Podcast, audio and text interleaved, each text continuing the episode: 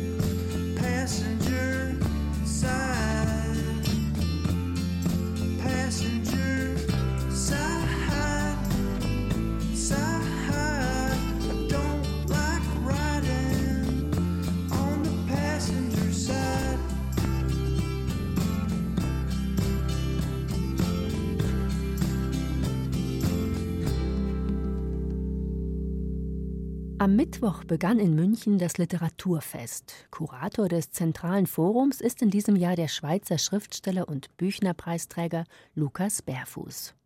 Eines seiner Bücher heißt Vaters Kiste. Es ist eine Art innerer Monolog, in dem Berfuß die eigene Lebensgeschichte mit Gedanken über Eigentum und Erbrecht verknüpfte und zum Beispiel fragte, wie sich Erben eigentlich mit den Ideen der Demokratie vereinbaren lasse. Das Thema treibt den Schriftsteller weiter um. Sein Motto für das Forum auf dem Literaturfest lautet Was wir erben, was wir hinterlassen. Und weil es ihm wichtig ist, dazu vor allem die Jüngeren zu hören, initiierte er einen Essaywettbewerb für Studierende. Heute sind die Gewinnertexte im Münchner Literaturhaus präsentiert worden.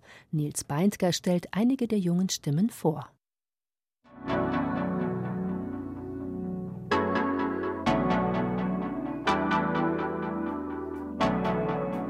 Ich habe Alben, Kartons voller Bilder geerbt.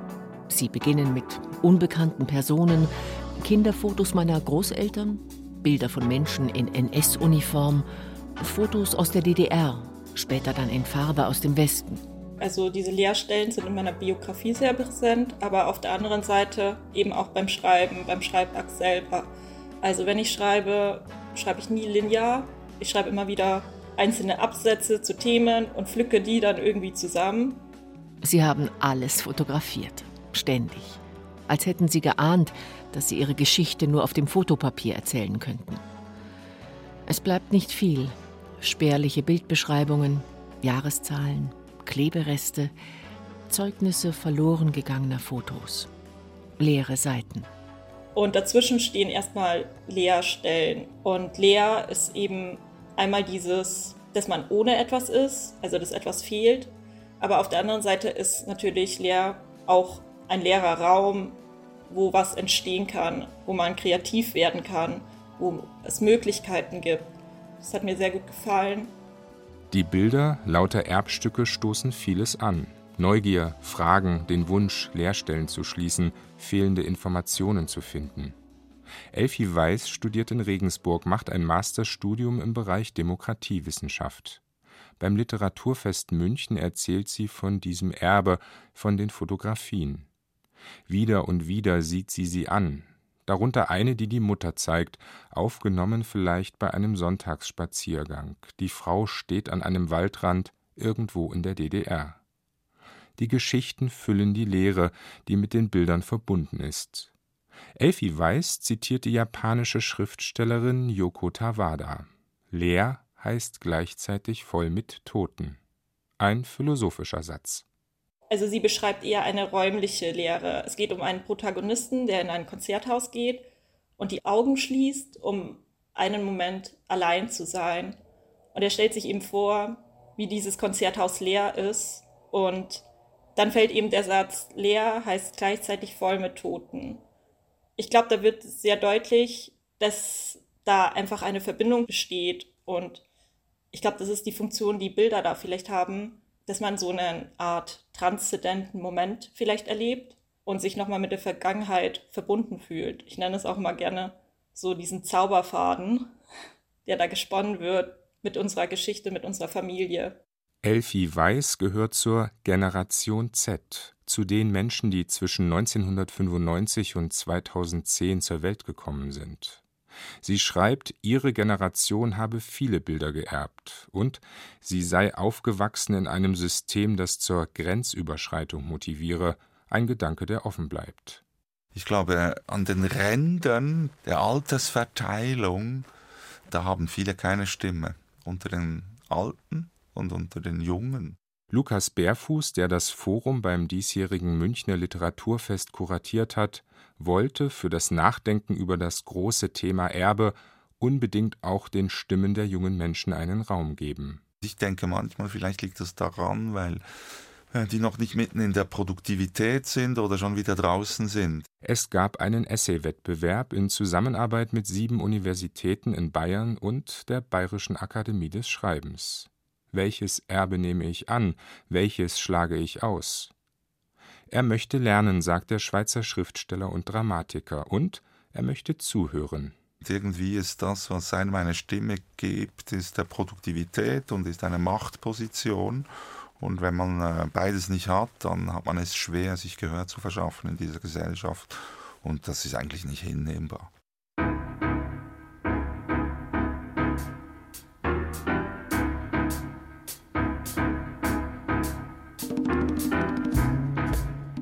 Für mich beschlossen, dieses Erbe anzunehmen. Es ist wie ein altes Herrenhaus, das nur noch als Ruine existiert. Für das bloße Auge renovierungsbedürftig, viel Arbeit, sehr viel Arbeit. Jedoch ist der alte Glanz noch zu erahnen und letztendlich könnte es wieder ein Juwel werden. Ich denke, dass Reflexion da sehr wichtig ist. Ich denke, sich überhaupt bewusst zu werden, in welcher Situation man ist, was man vermittelt bekommt, was man aufnimmt durch die Umwelt, das erstmal in Worte zu fassen, ist ja eine ganz große Erkenntnis.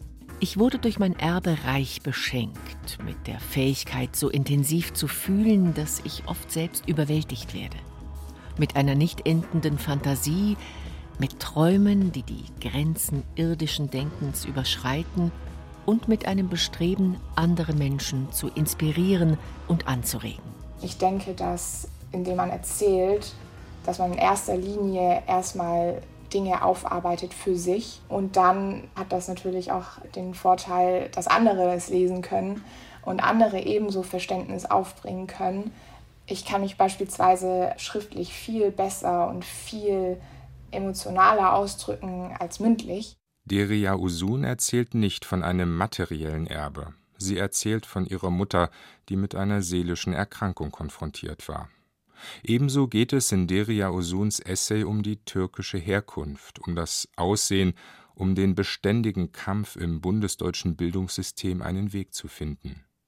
Heute studiert sie in Bayreuth Germanistik, Geschichte und Darstellendes Spiel auf Lehramt. Ich bin insoweit dankbar, dass ich eben viele inspirierende Menschen hatte, vor allem auch im pädagogischen Bereich, die sich wirklich für Einzelschicksale interessiert haben. Ihre Herkunft, schreibt Deria Osun, habe ihr schon immer Türen geöffnet, die zu klein waren, als dass sie hätte hindurchgehen können.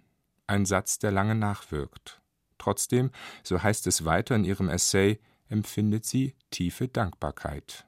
Diese Türen waren oft zu klein. Ich wusste, ich war oft in einer Ohnmachtssituation und ähm, hatte oft das Gefühl, dass diese Möglichkeiten zwar da sind, aber für mich unerreichbar. Und ich denke auch, dass diese Sensibilität, die ich unter anderem durch meine Mutter auch bekommen habe, dass ich die auch gut nutzen kann im Umgang mit meinen Mitmenschen. Ja, dass ich dadurch Fähigkeiten erlangt habe, die ich sonst niemals hätte bekommen können. Lehrstellen, Sensibilität, Herkunft. Die Essays der jungen Menschen, die für das Literaturfest entstanden sind, handeln von ungewöhnlichen Erbstücken. Es geht nicht um Materielles, woran man beim Thema Erbe allzu oft denkt. Es geht um sehr Intimes, Persönliches und um die großen Fragen, die damit verbunden sind. Die Essay-Autorinnen und Autoren gehören zu einer Generation, für die die Zukunft kein Versprechen mehr ist, sondern eine Zumutung. Es ist schwer, die Gefühle einer Generation zu beschreiben. Das schreibt die Journalistin Marlene Knobloch, Feuilleton-Redakteurin bei der Süddeutschen Zeitung, in einem Buch über die Generation Z und über das Lebensgefühl ihrer Angehörigen nach dem Beginn des völkerrechtswidrigen russischen Angriffskrieges gegen die Ukraine. Putins brutaler Imperialismus kommt zu Klimawandel und Pandemie. Ich glaube, es gibt eine Oberfläche und es gibt was, was drunter liegt. Äh, was, was drunter liegt, sieht man gerade in Zahlen zu Depressionen, Panik- und Angststörungen, zu dem Zulauf an Psychologen und in Kliniken. Das ist leider auch was, was ich in meinem persönlichen Umkreis total beobachte, also dass es einfach ganz viele psychische Erkrankungen gerade gibt. Und auf der Oberfläche sehen wir ein Eskapismus und Rückzug ins Individuelle, würde ich sagen. Also die Menschen feiern Taylor Swift. Ich feiere sie auch, keine Frage. Großartige Frau. Aber was man natürlich da beobachtet, ist die komplette Abwesenheit von Problemen der Welt. Und ich sehe gerade kaum ein konstruktives Auseinandersetzen mit unserer Zukunft. Serious Shit heißt Marlene Knoblochs Buch. Sie stellt es auf dem Münchner Literaturfest vor. Es geht um die Auseinandersetzung mit einer durch den Krieg veränderten Weltlage, um eine wachsende Distanz zur Geschichte, um das beständige Unterwegssein in den sozialen Medien, um die bitte nicht aufregen Atmosphäre in der deutschen Politik. Freiheit und Demokratie, diese Gabe, diesen wunderschönen Zustand, den wir haben, uns alle gegenseitig als Menschen anzuerkennen, als das, dieses humanistische Prinzip, das wir haben. Das sind Werte, die mir persönlich als Mensch ganz am Herzen liegen, die ich wertschätzen, die ich lieben kann und dadurch auch eine Kraft ziehen kann, zu sagen, dafür will ich auch eintreten.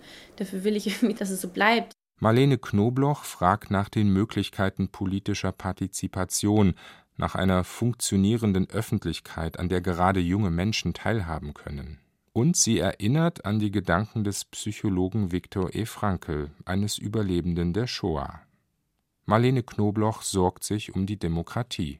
Ich will hier kein, keine Diktatur und Meinungsfreiheitseinschränkungen. Ich will auch keine einfachen Antworten, wie sie die AfD bietet. Der ist schuld, die sind schuld. Das ist immer eine Auslagerung von Verantwortung. Und jetzt mal abgesehen davon, dass ich von dieser politischen Haltung nichts halte, aber dass ich auch glaube, dass es den individuellen Menschen damit nie besser geht, sondern dass es Menschen immer entmachtet und ein entmachteter Mensch ist nie glücklich.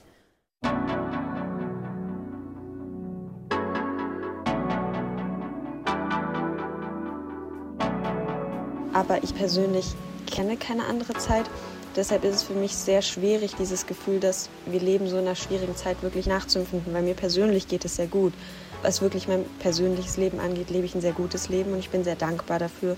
Und ich weiß, dass es nicht bei allen so ist und dass es Probleme gibt, aber es ist für mich oft sehr schwer, vielleicht die Ausmaße dessen wirklich zu begreifen und auch in der Lage sein, es zu vergleichen zu können, weil ich es nicht anders kenne. Heike Weißmann studiert Philosophie in München. Auch sie hat am Essay-Wettbewerb für das Literaturfest teilgenommen, hat sich anstiften lassen von Lukas Bärfuß Vorhaben, einen vielfachen, vielfältigen und vielstimmigen Austausch zum Thema Erbe anzustoßen. Und auch Heike Weißmann erzählt von einem nicht materiellen Erbe. Doch so leicht es ist, ein materielles Erbe weiterzugeben oder zu verwehren, so schwierig scheint es, die Erbstücke des Charakters bewusst weiter zu vermachen. Der Versuch, sie zu fassen, ist, als wolle man mit der Hand nach der Luft greifen. Man fasst ins Nichts, spürt nur einen kalten Hauch. Heike Weißmann geht der Frage nach, welche Charaktereigenschaften sie von ihren Eltern geerbt hat, ausgehend von einer für sie wichtigen Erfahrung. Bei der Trauerfeier für die Großmutter sah sie ihren Vater zum ersten Mal weinen. Beim Tod meiner Oma da eben, das habe ich auch geschrieben in dem Text, meinen Vater zum ersten Mal weinen gesehen. Und das war für mich irgendwie ein sehr schockierender Moment, weil ich auf einmal, also ihn halt auf eine Weise gesehen habe, auf die ich ihn vorher noch nicht gesehen habe. Und auf einmal das Gefühl hatte, ich verstehe sehr viel. Eines Tages wacht man auf und begreift dieses oder jenes. Ich habe den Zorn meines Vaters und die Sanftmut meiner Mutter. Doch ich habe die Eifersucht meiner Mutter und die Bescheidenheit meines Vaters. So denkt man. Oder anders. Die Möglichkeiten sind endlos. Zum Erbe gehört, dass es Menschen aus unterschiedlichen Generationen zusammenbringt, ob sie wollen oder nicht. Der Schriftsteller Lukas Bärfuß, Kurator des diesjährigen Forums beim Münchner Literaturfest, hebt diesen Gedanken immer wieder gern hervor. Und die Essays der jungen Menschen, die eigens für diese Reihe entstanden sind, zeigen das. Die Schreibenden setzen sich in Bezug zur Familiengeschichte, zu den Eltern. Und sind, das wäre eine Frage, die über allem steht, auch mit dem Erbe konfrontiert, das wir, die Älteren, ihnen hinterlassen. Eine Welt in keiner guten Verfassung. Die Situation sei, so glaube sie, für sie alle bedrückend, sagt Deria Usun, Studentin in Bayreuth, auf die Gegenwart blickend. Es ist wichtig, dass sie und andere Angehörige ihrer Generation ein Forum im Kreis der großen Literatur bekommen haben. Das Leid der anderen Menschen so nah zu erfahren, ist eine Besonderheit unserer Zeit. Ich empfinde es so und ich sehe das auch bei meinen Kommilitonen oft, dass wir das alles aufnehmen und wahrnehmen und uns natürlich damit auseinandersetzen müssen. Das ist unsere Pflicht, nicht nur als Bürger, als Mensch. Uns ist völlig bewusst, in was für einer unglaublich glücklichen Lage wir sind. Und wir müssen uns immer fragen, okay, wir sind so privilegiert, wie müssen wir dieses Privileg nutzen? Wie können wir damit anderen helfen? Dürfen wir uns über bestimmte Dinge, die uns geschenkt werden, freuen? Inwieweit leiden wir mit unseren Mitmenschen mit? Und das sind alles Fragen, die uns alle gerade beschäftigen. Es ist eine bedrückende Stimmung auch tatsächlich, also die ist spürbar.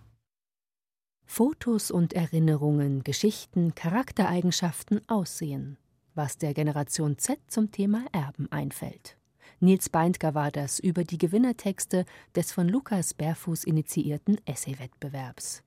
Bis zum 3. Dezember läuft das Literaturfest München noch, präsentiert von Bayern 2. Das komplette Programm finden Sie unter literaturfestmünchen.de. Und hier wieder Indie Rock aus Philadelphia, ein weiterer Song von Kurt Weill, Like a Wounded Bird Trying to Fly.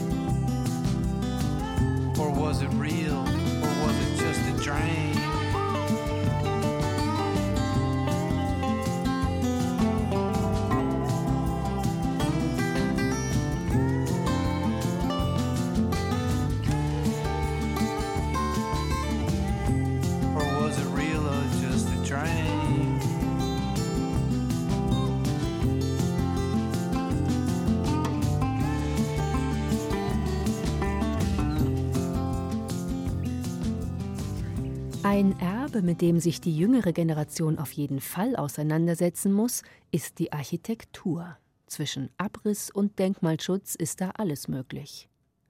Eine Meinung zum Wert von Architektur hat offenbar jeder, allerdings meist eine oberflächliche. Bauten werden gern nach ihrem äußeren Erscheinungsbild beurteilt. Dabei ist Ästhetik nur ein Element der Architektur. Wer ein Gebäude nur von außen betrachtet, werde im Verständnis nicht allzu weit kommen, meint der Architekturhistoriker und Präsident der Bayerischen Akademie der Schönen Künste Winfried Nerdinger. Sein Buch Architektur in Deutschland im 20. Jahrhundert nimmt eine andere Perspektive ein. Vom Völkerschlachtdenkmal in Leipzig bis zum Bundestag in Berlin werden Architektur und Städtebau aus ihren gesellschaftlichen, wirtschaftlichen und technischen Bedingungen heraus erklärt. Ich hatte Gelegenheit, Winfried Nerdinger zum Gespräch zu treffen, und gleich als erstes wollte ich von ihm wissen, warum er dieses Mammutwerk von mehr als 800 Seiten in Angriff genommen hat.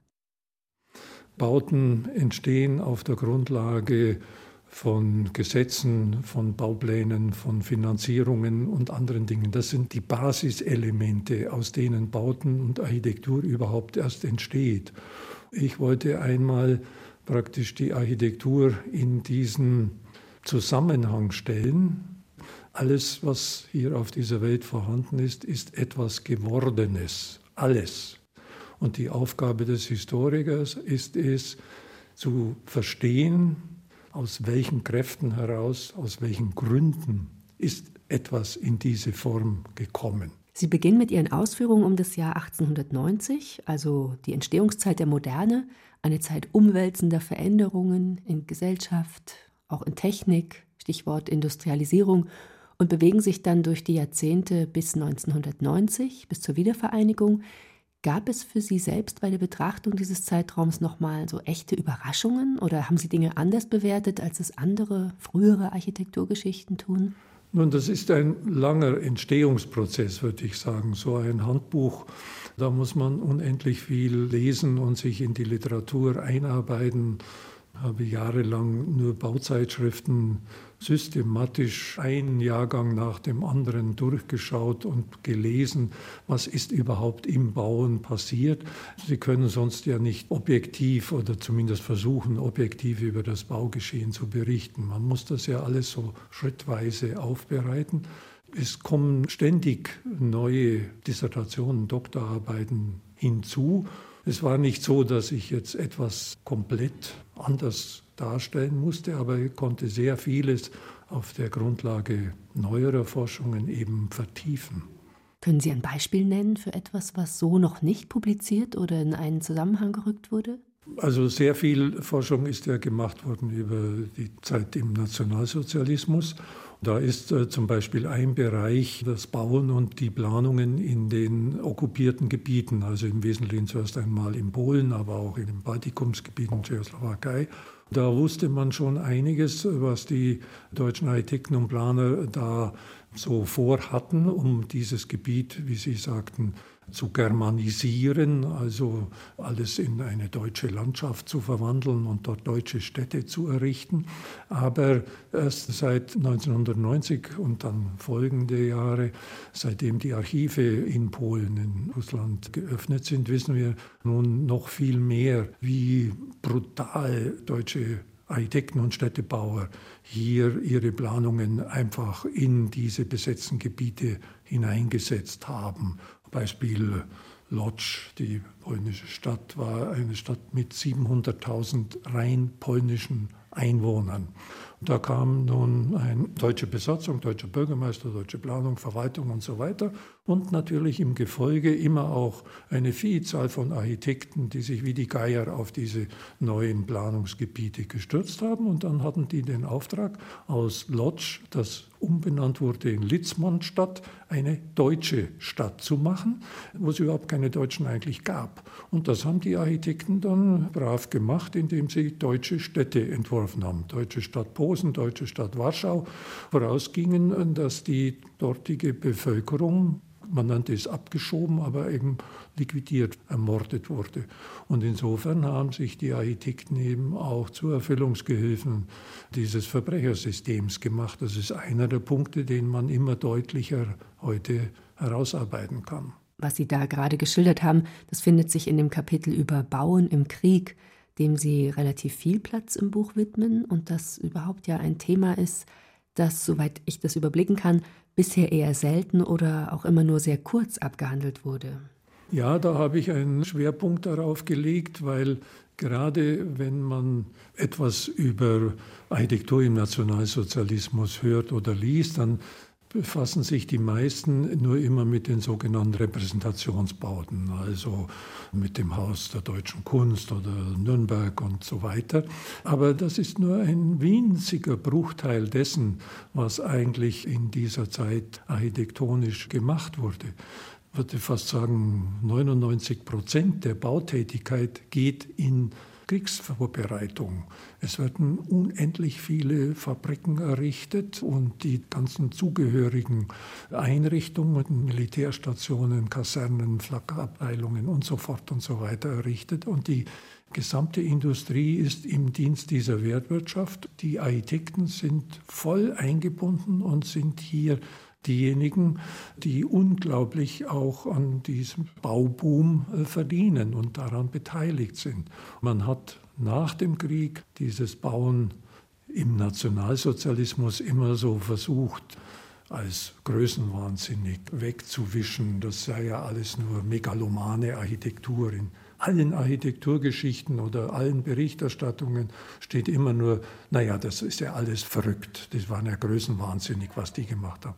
Das ist vollkommen falsch. Die gesamten Planungen, die dort gemacht wurden, waren alle durchgerechnet, waren alle auch machbar. Man hat auf diese Art und Weise ein bisschen so versucht, das beiseite zu schieben, indem man sagt, na ja, das waren ja Psychopathen oder sowas. Das waren keine Psychopathen, die haben hier Hochtechnologie betrieben, die haben Raketentechnik entwickelt und Strahltriebwerke und anderes. Dazu haben sie immer Architektur gebraucht. Es gibt keinen Panzer und keine Offiziersausbildung und es gibt keine Granate, die nicht in einem Gehäuse geschaffen wird. Das heißt also, es ist eine unendliche Menge an Architektur im Dienst der Kriegsvorbereitung und der Kriegsdurchführung passiert. Das ist einer der Punkte, die ich ausführlicher darstelle. Jetzt haben wir viel über das Bauen im Krieg und in der NS-Zeit gehört. Vielleicht können wir uns noch einem etwas positiveren Beispiel widmen. Grundsätzlich stellt man sich einen Architekten ja als jemanden vor, der versucht, Gebäude zu erschaffen, in denen Menschen gut oder besser leben können. Würden Sie das unterschreiben, dass das so der Antrieb von Architektinnen und Architekten ist? Wobei sich natürlich die Vorstellung, wie man gut leben kann, immer wieder geändert hat durch die Zeiten. Naja, schön wäre es, wenn das so das oberste Ideal aller Architekten wäre. Aber Architektur ist zuerst mal ein knallharter Bereich unseres kapitalistischen Wirtschaftslebens. Das heißt, Architektur wird bestimmt von Finanzplänen, äh, von DIN-Verordnungen, von Bauvorschriften und insbesondere von den Raumprogrammen, also was kann überhaupt gemacht werden. Und diese Raumprogramme stellen nicht die Architekten auf, sondern die stellen die Finanziers auf. Und die Architekten sind eben da häufig nur Erfüllungsgehilfen dessen, was ihnen schon vorgegeben wird. Natürlich gab es zu allen Zeiten Architekten, die dieses hehre Ideal auch versucht haben zu vertreten, für eine soziale Lebenswelt etwas zu schaffen, für alle Menschen, alle Bürger. Aber in dem Großteil der Fälle bestimmt eben ganz einfach das Kapital, was errichtet wird. Sie brauchen sich ja nur überall umzusehen. Das sind nicht die Wunschträume von Idealisten, die uns hier umgeben, sondern das sind eben zum ganz großen Teil Bauten, die unter knallharten wirtschaftlichen Bedingungen geschaffen werden. Das heißt, wer baut, hat Macht. Ja, das ist eben die alte Weisheit und deswegen auch eine Architekturgeschichte, die ganz stark aus den wirtschaftlichen und politischen Bedingungen heraus erarbeitet ist. Ich habe das ganze Buch ja geteilt in fünf Kapitel nach den politischen Epochen und vor jedem Kapitel steht eine Art Einführung, in der behandelt wird Bauwirtschaft, Baupolitik und Berufsstand. Das sind die Basiselemente des Bauens. Wer finanziert überhaupt bestimmte Dinge? Wer finanziert ein bestimmtes Kulturhaus, ein bestimmtes Rathaus? Wer finanziert die neuen Museen und anderes? Und warum kann auf einmal mehr in Wohnungsbau investiert werden, beispielsweise in den 20er Jahren? Weil hier Gesetze verändert worden sind. Nach dem Ersten Weltkrieg übernimmt zum ersten Mal der Staat die Initiative, Wohnungen zu schaffen. Bis dahin war das im Wesentlichen eine Angelegenheit von Privatleuten, von Terraingesellschaften. Jetzt mit einer neuen Verfassung, die eine soziale Zielsetzung hat, übernimmt der Staat die Aufgabe, Wohnungen für alle zu schaffen. Und dazu braucht er Geld. Also schafft er Gesetze, wie er von den Besitzenden, von deren Einnahmen auch Geld abziehen kann, um Wohnungsbau zu fördern. Das sind Grundlagen, die man zuerst einmal erklären muss, warum dann in der Weimarer Republik das soziale und kommunale Bauen eine ganz besondere Blüte erreicht, weil hier durch Gesetze und wirtschaftliche Bedingungen Vorgaben geschaffen worden sind für das Bauen. Und diese Zusammenhänge versuche ich zu erläutern.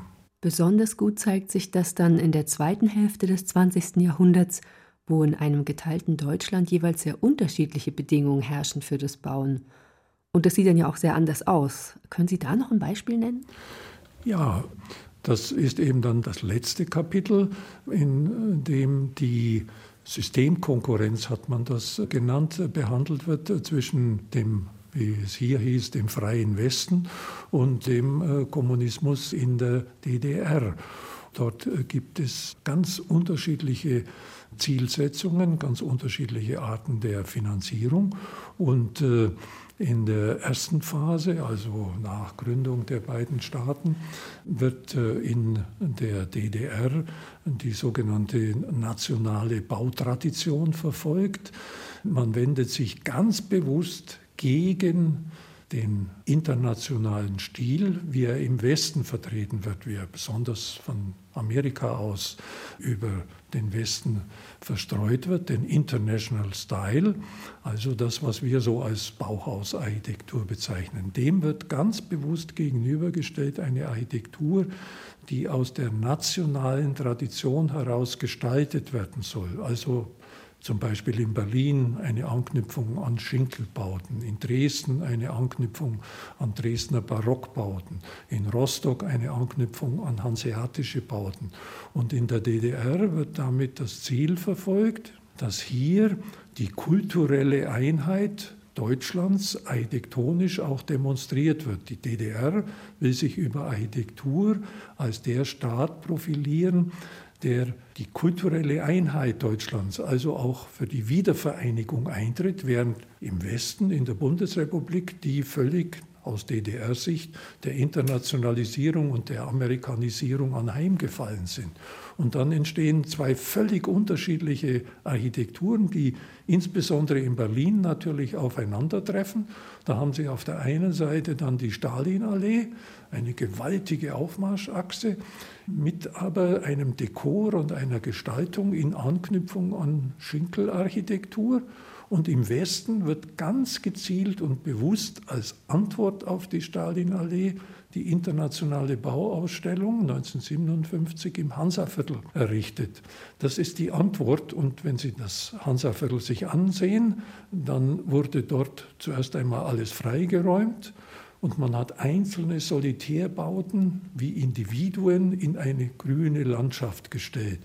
Das ist also die Demokratie des freien Westens, der internationale Stil, die freie Entfaltung der Persönlichkeiten. Und dann hat man hinübergezeigt auf den Osten, wo eben die Masse und das Kollektiv in dieser Stalinallee angeblich zusammengezwängt wurde. Aber es sind Ausdruck von zwei komplett unterschiedlichen politischen Systemen und auch der Ausprägung dieser Systeme in Architektur. Und das kann man nun durchgängig durch die Jahrzehnte weiterverfolgen.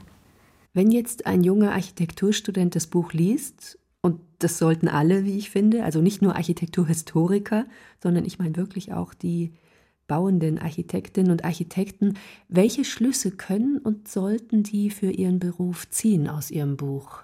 Also ich will keine Botschaften natürlich mit dem Buch verkünden, sondern ich möchte Gründe für das Bauen aufzeigen und erklären. Und was man, glaube ich, schon lernen kann, wenn man das Buch studiert, ist, dass auch das gegenwärtige Bauen auf Bedingungen basiert, die meistens nicht reflektiert werden, also auf ganz bestimmten Baugesetzen, die uns bestimmte Abstandsflächen und Schossausnutzungszahlen und anderes vorschreiben und dass wir uns in einem ja, Traditionszusammenhang auch gestalterisch bewegen, den man auch reflektieren soll. Wenn man nur das Wie anschaut, wie ist das gemacht, dann vergisst man eigentlich für was ist das gemacht worden. Und wenn man nur dieses Wie anschaut, wie schön also das alles aussieht, macht man sich selbst zum Handlanger der Macht. Denn das Was, die Grundlagen, die Bedingungen, die muss man verstehen und auch kritisch reflektieren. Und vielleicht kann man das auch aus dem Buch lernen. Herr Nerdinger, vielen herzlichen Dank für das Gespräch. Danke Ihnen. Das Buch Architektur in Deutschland im 20. Jahrhundert Geschichte, Gesellschaft, Funktionen ist im CH Beck Verlag erschienen. Und hier im Kulturjournal auf Bayern 2 Another Good Year for the Roses, ein weiterer Titel von Kurt Weil aus seinem neuen Studioalbum Back to Moon Beach, erschienen bei Virgin Music.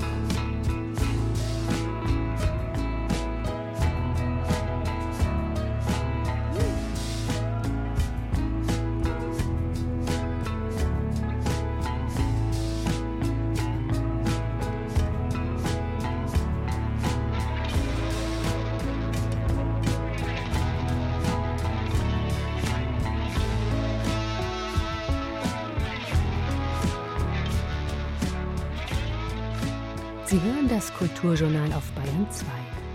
Menschen sind Gefühlswesen. Und es scheint, als wären Gefühle immer mehr gefragt. Romane, Musik oder Kunstwerke wollen uns berühren. Die Wohnung richten wir uns ein als Wohlfühlort. Werbung beeinflusst unsere Gefühle, ohne dass wir es bemerken sollen. Selbst Journalisten und Dokumentarfilmer setzen auf ein Storytelling, das ganz auf das Mitgefühl für die Protagonisten geeicht ist. Aber dann gibt es dann plötzlich diese Nachrichten mit Bildern aus dem Krieg. Was machen wir jetzt mit unseren Gefühlen? Mit wem fühlen wir mit, wenn die Bilder leidende Menschen auf beiden Seiten eines Krieges zeigen? Können, dürfen, müssen wir uns parallele Empathie erlauben? Ist Mitgefühl immer überparteiisch oder kann es auch voreingenommen sein? Beate Meyer-Frankenfeld über das Leiden der anderen sehen wie politisch ist Empathie? Nach einer Zeitrechnung, die neulich auf Instagram zu lesen war, ist heute der 50. Oktober. Eine Zählung, die sagen will, nichts ist vorbei. Der Schreckensmonat geht weiter, indem die Hamas Israel überfiel, Menschen folterte, ermordete, verschleppte. Die Toten sind nicht zu fassen, Geiseln noch in der Hand der Terroristen. In Gaza herrscht Krieg. Wie lange er dauern wird, weiß niemand. Die einen leben in diesem anhaltenden Schrecken, die anderen, wir, beobachten das Geschehen, nicht unbeteiligt, aber doch aus sicherer Ferne. Und wieder andere befinden sich irgendwo dazwischen, haben Verwandte und Freunde im Kriegsgebiet, warten auf Nachrichten von ihnen, wissen nicht, was sie noch hoffen können oder sind als Jüdinnen und Juden anderswo auf der Welt Anfeindungen ausgesetzt, einfach weil sie Jüdinnen und Juden sind. Wie sehr sie auch in Deutschland gesellschaftliche Solidarität vermissen, haben viele in den zurückliegenden Wochen öffentlich gemacht. Auch ihre Verlassenheit hatte mit einer Zeiterfahrung zu tun, mit einem Moment, den es nicht gab, wie es ihn hätte geben müssen.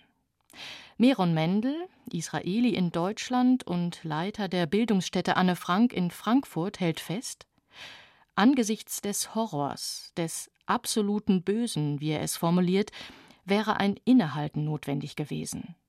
Der unverstellte, unkommentierte Blick auf die Gewalttaten selbst.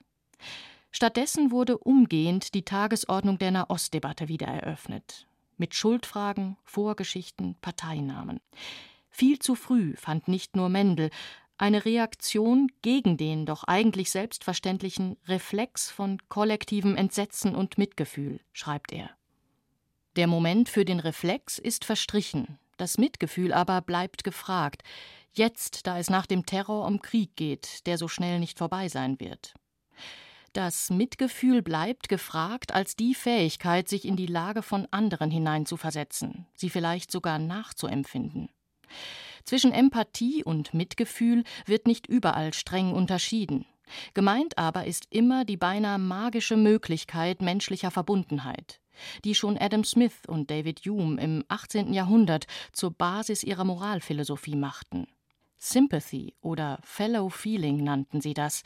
Das Innere der Menschen, schrieb Hume, verhalte sich wie Spiegel zueinander, die die Gefühle des jeweils anderen reflektierten.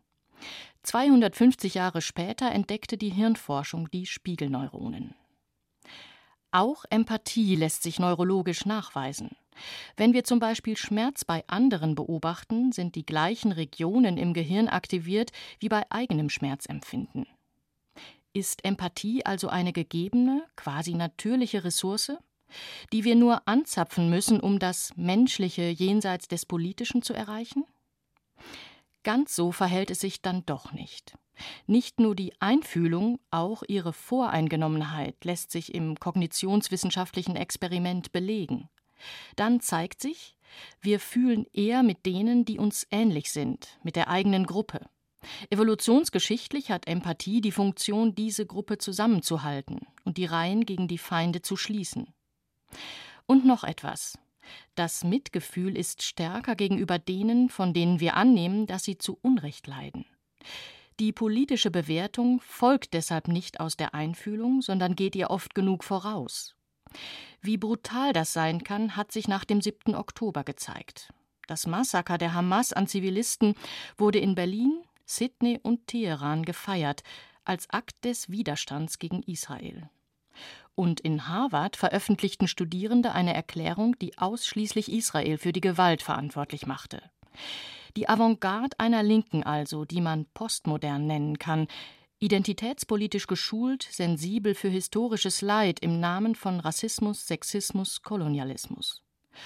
Und nun ist diese Linke in die Falle ihrer eigenen starren Opfererzählungen gegangen, in denen Israel stets auf der Seite der Unterdrücker steht ein Verblendungszusammenhang, der etwas Abgründiges hat.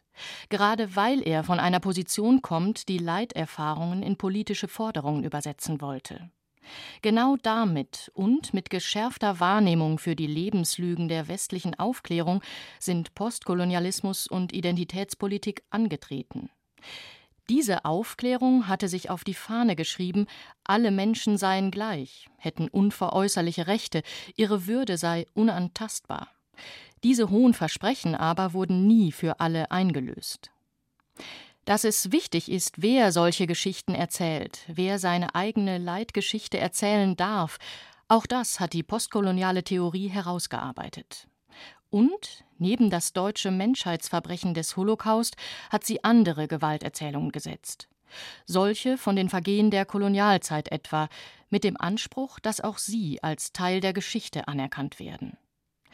Was das genau bedeutet, ob es die mühsam erkämpfte Feststellung der Einzigartigkeit des Holocaust neu relativiert, wird kontrovers debattiert. Auch die Kategorie der Opferkonkurrenz ist dabei immer wieder im Umlauf. Tatsächlich wird diese Konkurrenz in gewissem Sinne im Nahostkonflikt scharf und unausweichlich. Hier treffen verschiedene Leiterfahrungen unmittelbar aufeinander, auf einem kleinen Stück Land. Um sie zu verstehen, muss man weniger Mitgefühl aufbringen, als in die Geschichte blicken. Und aus deutscher Perspektive ist es plausibel zu sagen, weil die Staatsgründung Israels im Holocaust wurzelt und Deutschland den Holocaust zu verantworten hat, sollten wir auch die Lage der Palästinenser zu unserer Verantwortung rechnen.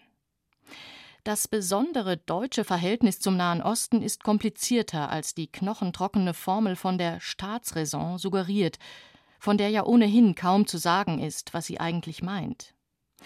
Antisemitismus in Deutschland ist bedrohlicher als anderswo. Das Trauma, das hier aufbricht, schmerzhafter, das Schweigen der sogenannten Mehrheitsgesellschaft dunkler. Zugleich gibt es auch eine heikle deutsche Identifikation mit dem Jüdischen, die viel mit dem Wunsch zu tun hat, aus der Schuld der Vergangenheit gelernt zu haben. Diese Identifikation hält sich nicht selten eher an die eigene Vorstellung als an echte Menschen.